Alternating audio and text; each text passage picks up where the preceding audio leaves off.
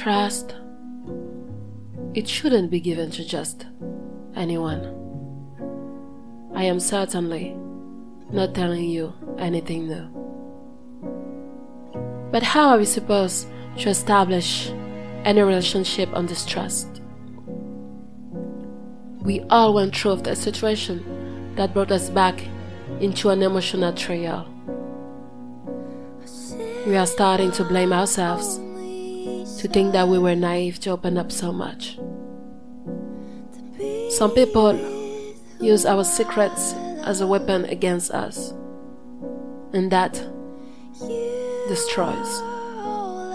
Then I can only tell you that you're not responsible for the behavior of others. The biggest failure would be to become like your tormentors.